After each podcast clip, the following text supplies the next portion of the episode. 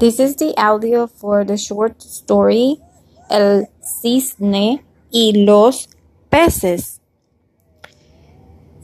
Make sure that you can recognize the sounds of letter C in Espanol. As I read, try to read along with me. And if you have un lápiz, a pencil, you can circle las palabras, the words that have letra C, letter C, so you can recognize and practice the sound of letra C. El cisne y los peces viven en el lago, en aguas azules celestes nadando.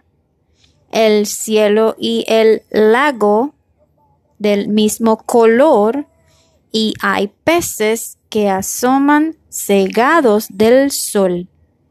Al cisne acarician las olas y el sol ve nubes que pasan que son de algodón.